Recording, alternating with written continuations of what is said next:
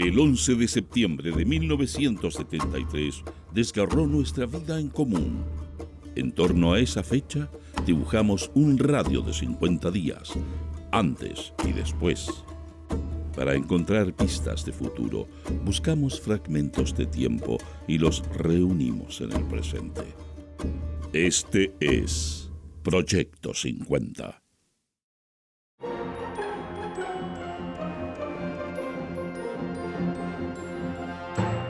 Buenos días. Estas son las principales noticias del sábado 18 de agosto de 1973. Portadas. El siglo.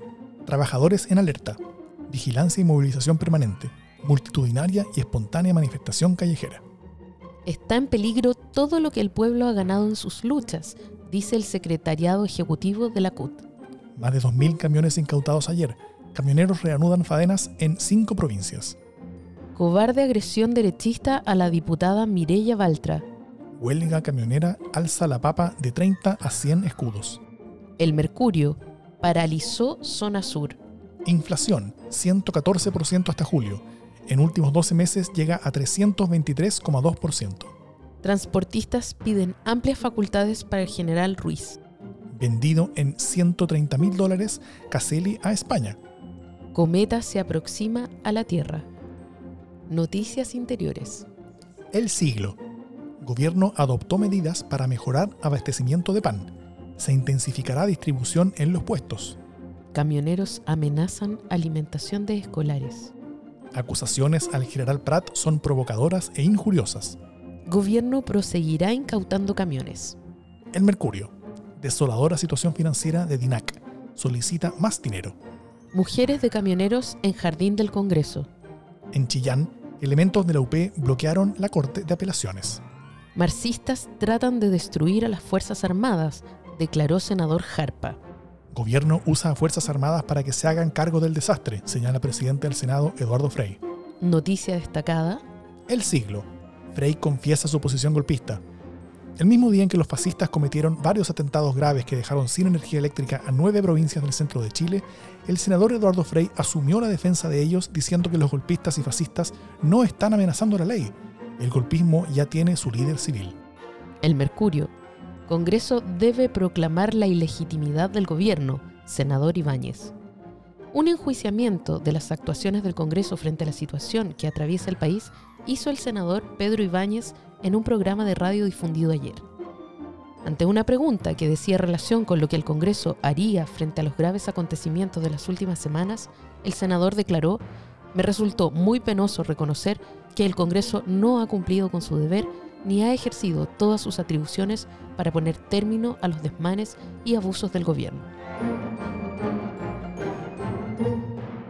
De nuestro ranking musical de la semana suena American Pie de Don McLean.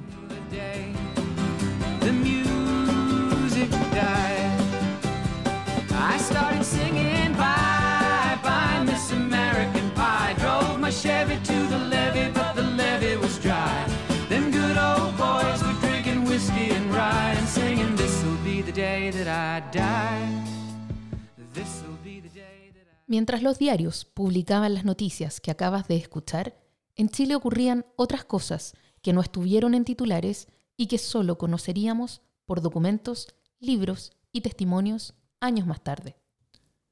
Roberto Tieme, jefe operativo de Patria y Libertad, ha relatado.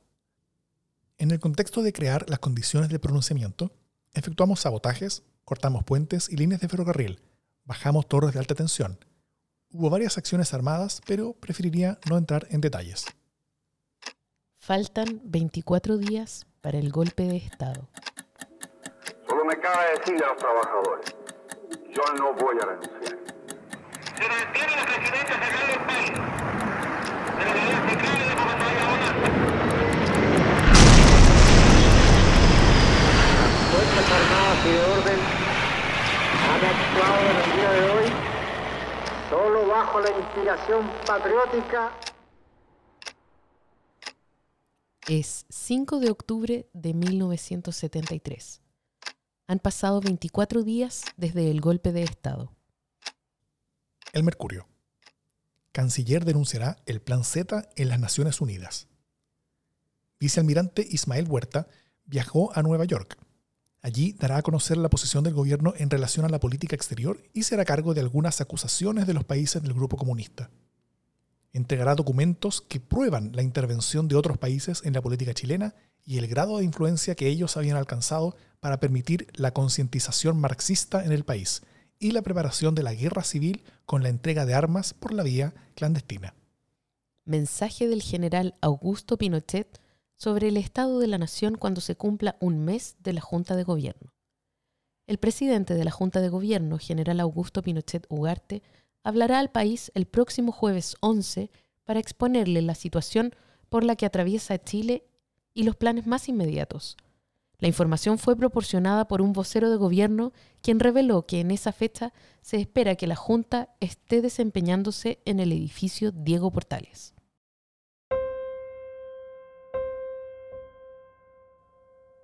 En este día sabemos que fueron asesinados Luis Cotal Álvarez, 15 años, estudiante sin militancia en Angol, Ricardo Río Seco Montoya, 22 años, estudiante universitario sin militancia en Angol, Ricardo Pérez Cárdenas, 22 años, minero socialista en Calama, Mario Pilgrim Roa, 22 años, chofer sin militancia en Contulmo. Gustavo Cantuarias Grandón, 45 años, coronel de ejército sin militancia en Las Condes. Jorge Carrasco Riveros, 27 años, obrero de la construcción sin militancia en Lo Espejo. Juan Laubra Brevis, 26 años, obrero agrícola sin militancia en Mulchen.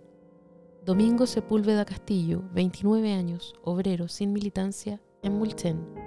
Edmundo Vidal Aedo, 20 años, obrero agrícola sin militancia en Mulchen. Celso Vivanco Carrasco, 26 años, obrero agrícola sin militancia en Mulchen. José Yáñez Durán, 34 años, obrero agrícola sin militancia en Mulchen. Óscar Delgado Marín, 30 años, miembro del GAP, socialista, en Ñuñoa. José Velázquez Velázquez, 52 años, agricultor sin militancia en Palena. Luis Rojas Geraldo, 21 años, cargador sin militancia en Renca. Miguel Santibáñez Durán, 19 años, comerciante de feria libre sin militancia en Renca. Víctor Mesina Araya, 25 años, panificador socialista en San Antonio.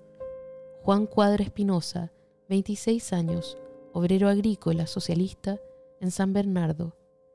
Guillermo Flores Lantadilla, 19 años, conscripto de ejército sin militancia en San Bernardo. Wagner Salinas Muñoz, 30 años, miembro del GAP socialista en San Bernardo.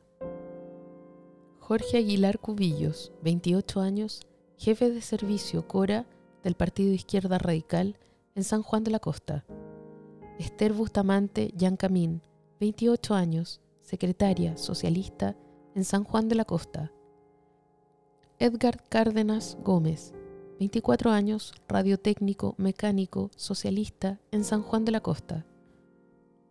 Omar Bernal Aguilera, 27 años, mecánico sin militancia en Santiago. Audito Contreras Cáceres, 21 años, mueblista sin militancia en Santiago.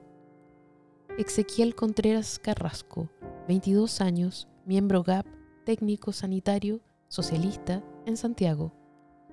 Carlos Faúndez Ortiz, 30 años sin militancia en Santiago. Francisco Lara Ruiz, 22 años, miembro del GAP socialista en Santiago. Luis Maldonado Cabezas, sin militancia en Santiago. Luis Morales Muñoz, 27 años, sin militancia en Santiago. Luis Morales Salinas, 34 años, obrero municipal sin militancia en Santiago. Juan Ortega Donoso, 23 años, ayudante mueblista sin militancia en Santiago. Héctor Queglas Maturana, 23 años, mueblista sin militancia en Santiago. Vicente Vidal Paredes, 25 años, obrero sin militancia en Santiago. Dagoberto Yáñez Yáñez, 25 años sin militancia en Santiago. Hernán Enríquez Aravena, 35 años, médico cirujano comunista en Temuco. Víctor Carreño Zúñiga, 22 años, estudiante socialista en Valdivia. También en este día fueron detenidos Manuel Araya Zavala, 29 años, pescador sin militancia en Iquique. Manuel Canto Gutiérrez, 18 años, comerciante de feria libre sin militancia en La Cisterna. Sergio Fernández Pavés, 18 años, cargador de la Vega Central sin militancia en La Cisterna. Segundo Cabezas Pérez, 14 años, estudiante sin militancia en Los Ángeles. José Cabezas Pérez, 22 años, obrero agrícola sin militancia en Los Ángeles. Iván Moya Zurita, 24 años, comerciante sin militancia en Los Ángeles. Marcelo Gutiérrez Gómez, 17 años, obrero de la construcción sin militancia en Osorno. Rubén Velázquez Vargas, 28 años, pequeño agricultor sin militancia en Palena. Luis Rivera Cofré, 21 años, obrero socialista en Parral. Fernando Olivares Mori, 27 años, funcionario CELADE sin militancia en Providencia. Jorge Carrión Castro, 23 años, obrero de Hemos, MIR, en Puente Alto. Nelson Curiñir Lincoqueo, 22 años, estudiante universitario, comunista en Temuco. Luis Lobos Barrientos, 46 años, diputado de la República, profesor radical en Temuco.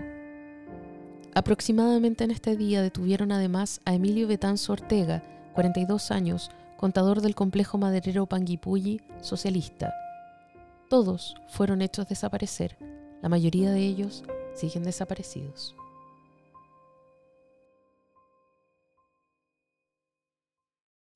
Proyecto 50 es una iniciativa de democracia en LSD, Radio Universidad de Chile, Instituto Milenio Biodemos, COES y Factor Crítico.